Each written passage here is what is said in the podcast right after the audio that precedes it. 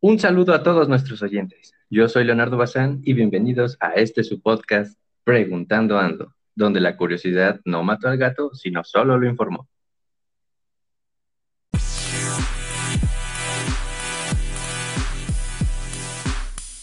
En el capítulo anterior se hizo una encuesta a través de la página oficial para saber cuáles serían los temas que les gustaría fueran expuestos en esta emisión. Por ello es que hoy tenemos a dos grandes invitadas.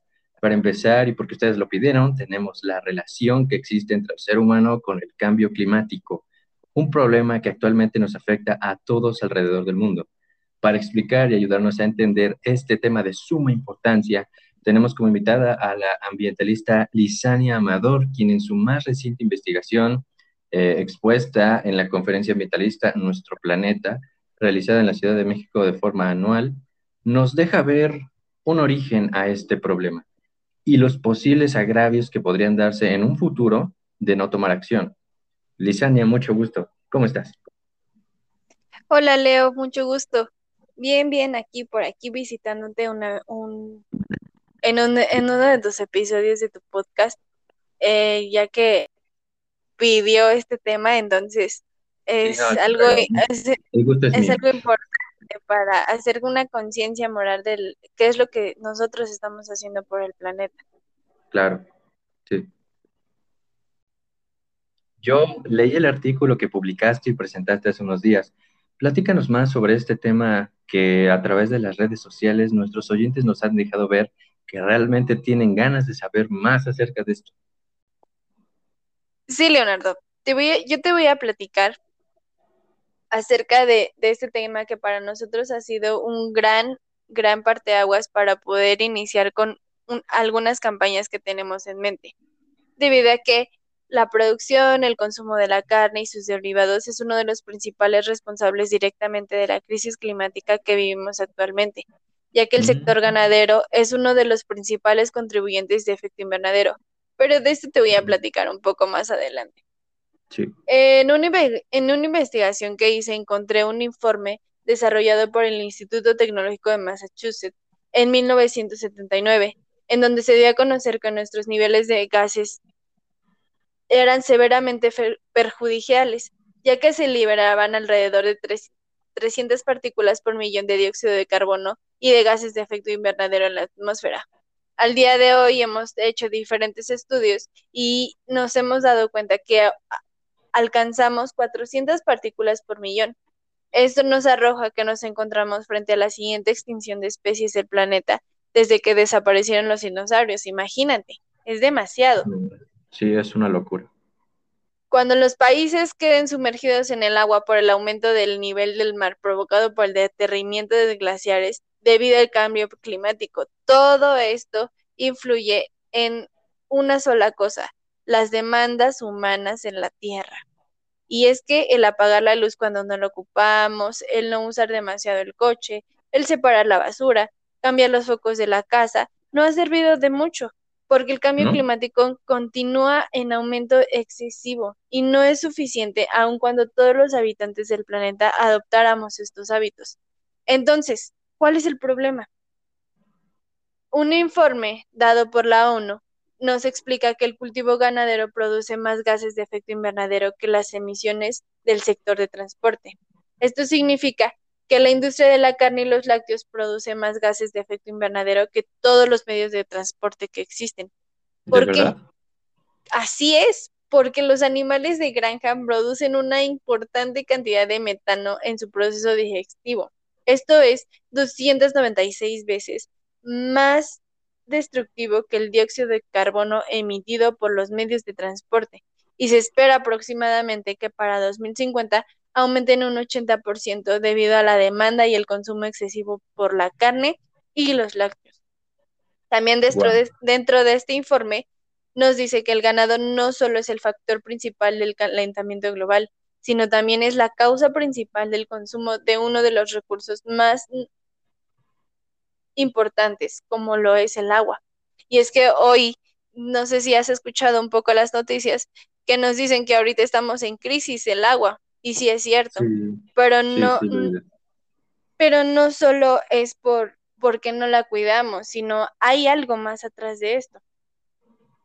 El consumo y la producción de carne y lácteos conlleva a un gran consumo de agua, debido a que gran parte de lo, de lo, que los animales consumen requiere bastante agua en su producción, que en comparación con el uso doméstico, este solo representa el 10% comparado con el 70% que utiliza el sector ganadero.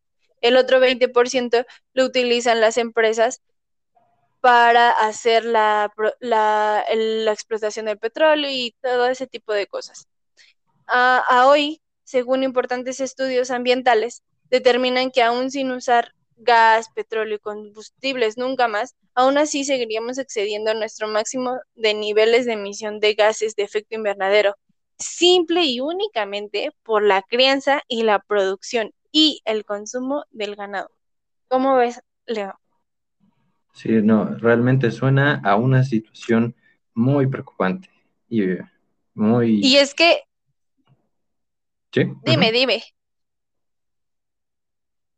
Y es que ambientalistas de Blanco Mundial, con el estándar mundial para la medición de gases con efecto invernadero, concluyeron que la ganadería es responsable del 51% del cambio climático. La crianza de animales es responsable del 30% mundial del consumo del agua y de los incendios, incendios masivos del Amazonas en un 91%. Y, esto nos lleva a la destrucción y la extinción de especies. Y es que las empresas ambientalistas nos dan como recomendaciones como usa menos tu vehículo o cambia los focos. Y claro que se tome en cuenta porque sí es un factor de contaminación, pero algo más importante y que pesa más es por qué no nos dicen no consumas carne. Solo tenemos una sola respuesta de esto.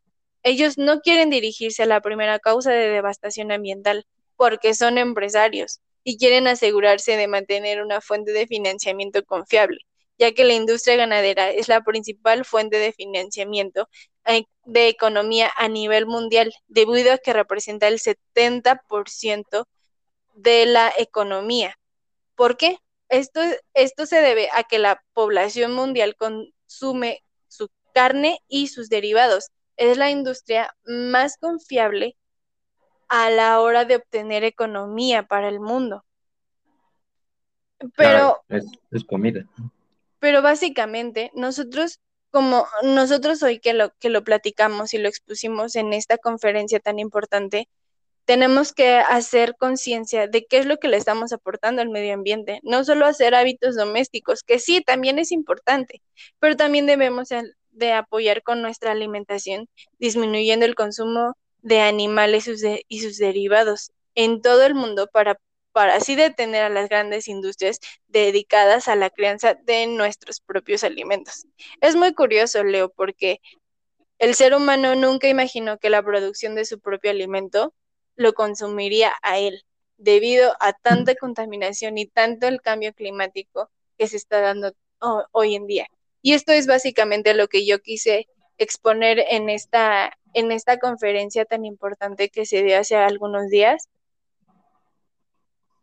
Y pues la verdad es que es, es, un, es un tema muy, muy preocupante y yo espero que hoy, hoy que, no, que tus, tus oyentes les interesó este tema que se pueda poner en práctica un poco de lo que, de lo que hoy abordamos. Sí, seguro que sí. Esperemos así sea. Sí, igual a mí me parece un tema muy importante del que todos deberíamos ser conscientes sobre las repercusiones que tienen nuestras acciones sobre el ambiente. Muchas gracias por haber estado en el episodio de hoy, Lisandra. Sí, Leo, muchas gracias por haberme invitado y y bueno, la verdad es que sigan disfrutando de su podcast.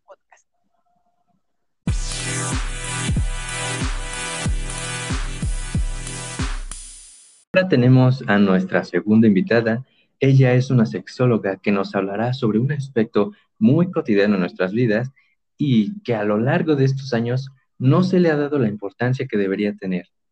Esperamos que con sus palabras nos detengamos a reflexionar y pensemos un poco más sobre cómo experimentamos nuestras relaciones sexuales. Yanis, bienvenida, ¿cómo estás? Platícanos más sobre este tema y lo que explicas en tu último artículo. Hola, ¿qué tal? Muchas gracias por invitarme. Bueno, yo soy eh, la sexóloga Yanis, egresada del Poli en la unidad de SIX con la licenciatura en psicología y mi maestría en sexología. Y bueno, el último artículo es ¿qué pasa en nuestro cerebro mientras tenemos relaciones sexuales? Bueno, para iniciarlo, quiero decir que, ¿qué es el cerebro? El cerebro humano es un órgano principal y complejo que forma parte de nuestro sistema nervioso que controla las funciones vitales de nuestro cuerpo y todo lo relacionado con los sentidos, los pensamientos, los movimientos, las conductas y el razonamiento. Nuestro cerebro se divide en dos grandes partes, donde se encuentra el hemisferio derecho y el hemisferio izquierdo, que están conectados entre sí por un conjunto de fibras que constituyen a un cuerpo calloso. Cada uno de los hemisferios cuenta con cuatro lóbulos, que es el frontal, el parietal, el temporal y el occipital. Nuestro cerebro funciona gracias a transmisiones de información entre neuronas mediante impulsos electroquímicos, que esto es de lo que vamos a empezar a detallar un poquito más adelante. Bueno, ¿y qué partes son las que más se utilizan en el momento de tener relaciones sexuales? Bueno, en el cerebro se ocupa el sistema límbico, que es la región responsable de los impulsos físicos y los elementos del procesamiento emocional.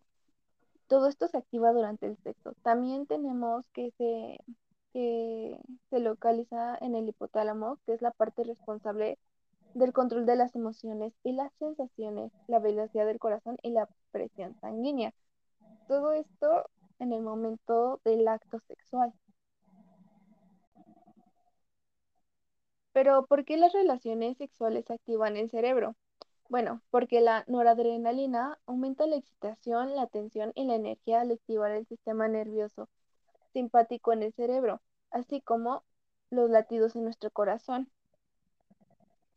Lo que sucede durante el acto y después del mismo es que el cerebro hace que liberes, que liberes niveles muy altos de algunos neuroquímicos y especialmente se da relevancia al hecho de que liberamos dopamina, la cual tiene muchas funciones dentro del mismo, incluyendo papeles importantes en el comportamiento y la cognición, la actividad motora, la motivación y la recompensa, la regularización de la producción de leche, el sueño, el humor, la atención y el aprendizaje.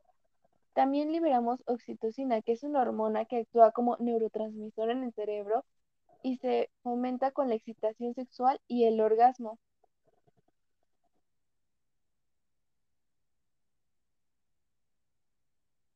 También podemos encontrar que la amígdala cerebral se desactiva de tal manera que las mujeres pueden abandonarse por completo durante el orgasmo, al punto incluso de perder la conciencia por unos segundos durante el clímax.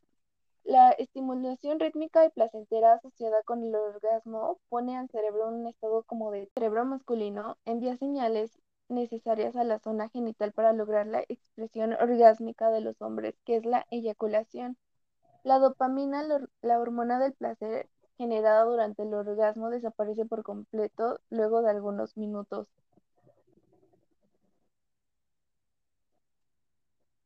Incluso se ha demostrado que puedes llorar después de un orgasmo y también durante el mismo. ¿Llorar? Como, sí, llorar es algo raro, pero es muy común, es más común de lo que uno piensa. Porque, como he dicho, durante el acto sexual liberamos oxitocina y esa relajación puede ayudarnos a, liberar ciertos sentimientos. Te sientes más liberado entonces, llega a suceder. Em, y pues no tiene nada de malo. La oxitocina causa un montón de sensaciones, incluida la avalancha de lágrimas o los sentimientos asociados con autodesprecio, vergüenza y ansiedad sin razón aparente. Es algo muy, muy normal que pasa. También podemos notar que, que, que el estrés nos afecta menos después de las relaciones sexuales y esto se debe a una región del cerebro llamado hipotálamo, ya que el hipotálamo provoca una liberación de oxitocina y niveles más altos de esta hormona pueden hacernos sentir más relajados, con lo que se pueden compensar con los efectos del cortisol, la hormona relacionada con un mayor estado de estrés. Existen varios estudios que han demostrado que las relaciones sexuales también pueden mejorar el sueño. Después de un orgasmo, el cuerpo también libera niveles más altos de una hormona llamada prolacitina, que se juega un papel clave en el sueño. Entonces, ¿nos ayuda a liberarnos del estrés y además a conciliar el sueño?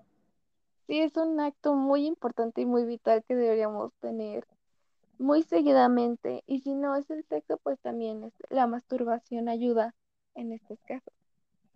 Incluso un dato así no muy común, pero que sí llega a pasar, es que el sexo, o en, bueno, las relaciones sexuales pueden, pueden borrarte la memoria un rato. Es una ah. apatía global transitoria. Es una condición rara y nada más es temporal. Nada más se pierde la memoria un ratito y pero es más común en personas mayores de 50 años y solo afecta de 3 a 5 personas cada año. Y con tantas reacciones químicas que suceden en el momento, seguramente esto debe tener alguna repercusión en nuestra salud, ¿no? Exacto, eh, nos trae muchos beneficios porque disminuye la presión arterial, fortalecen el sistema inmunológico, alivia el estrés, queman calorías, incluso ayuda a dormir mejor. De hecho, distintas investigaciones han relevado que las relaciones sexuales ayudan a que los hombres mayores que son sexualmente activos tengan mayores niveles de función cognitiva y menor pérdida de, memoria. Y en el caso de las mujeres, el hecho de que mantengan una actividad sexual habitual parece ayudarles a sostener mejor el recuerdo de la memoria. La ciencia atribuye este beneficio a la acción de hormonas como la testosterona y la oxitocina, que están relacionadas con las relaciones sexuales. También cabe destacar que varios estudios han demostrado que la oxitocina ayuda a combatir el miedo, la depresión, la adicción, el autismo y la anorexia. ¿Cómo ves? Sí, por lo que dices, suena a que realmente obtenemos muchos beneficios de disfrutar nuestra sexualidad. Efectivamente, me dio mucho gusto poder estar aquí el día de hoy y hablar un poquito más de esto y que se tenga, ya, quitar como ese tabú, ¿no? Y que uno pueda disfrutar y de su de su vida sexual. Mucho gusto a todos. El gusto es mío. Gracias por haber estado aquí. Hasta luego, gracias.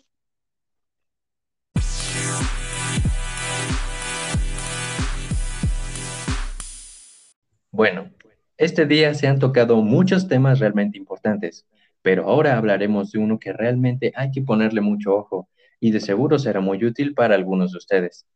Probablemente más de uno tenga algún problema con su teléfono y como parte de mi labor como ingeniero y presentador de este podcast, a mí me gustaría hablarles sobre sus teléfonos celulares.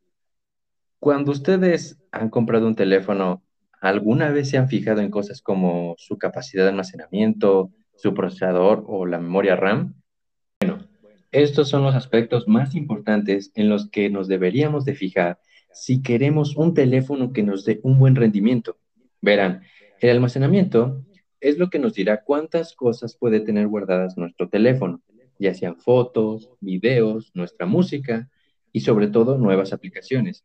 Posiblemente alguna vez les apareció un mensaje de memoria insuficiente y seguramente era debido a que el almacenamiento era sumamente limitado y ya estaba lleno. Para esto les puedo decir que una capacidad recomendable actualmente es de 32 o 64 gigabytes. Esto nos permite tener varias aplicaciones abiertas simultáneamente y esto se ve reflejado cuando abrimos una, dos, tres o más aplicaciones y de repente el teléfono se congela y no reacciona. Este problema también es debido a una limitación Para ello podría recomendarles 4 GB de memoria RAM y con eso seguro que su teléfono soportará las aplicaciones que necesiten. Y ahora, otra cosa muy importante dentro de un teléfono móvil es su procesador. Pueden saberlo o no, pero este componente es el que se encarga de manipular los demás componentes del teléfono, ya sea la cámara, la pantalla y demás. Bueno, pues aunque podría decirse que es la parte más importante, tampoco deberían de fijarse totalmente en el procesador. Claro que es importante, pero los procesadores más potentes están reservados para las gamas altas. Es por eso que el procesador es el componente que más celebra el precio en un dispositivo. Y si no quieres gastarte un dineral en algo como un teléfono, simplemente no es buena idea. Además de que si eligen un dispositivo que tenga una buena capacidad en los demás apartados, definitivamente no tendrás que preocuparte por el procesador, ya que las compañías se encargan de elegir procesadores acorde a las demás características. Si no, podrían generar un cuello de botella. Y con un cuello de botella me refiero a que pueda suceder que su teléfono cuente con un procesador sumamente potente, pero si no tiene un buen nivel en los demás apartados, el procesador simplemente no tendrá recursos con, qué trabajar y la mejora no se verá reflejada en el rendimiento. Y bueno, con esto llegamos al final de esta emisión. Espero que con toda la información expuesta en este episodio se genere conciencia sobre nuestros hábitos y cómo estos pueden afectar al cambio climático, el desarrollo y disfrute de nuestra vida sexual y que la próxima vez que tengas que elegir una opción para tu nuevo teléfono lo hagas de una forma más informada. Muchas gracias a todos por escucharnos en este su podcast Preguntando Ando. Y recuerden, la curiosidad no mata al gato, sino solo lo informó.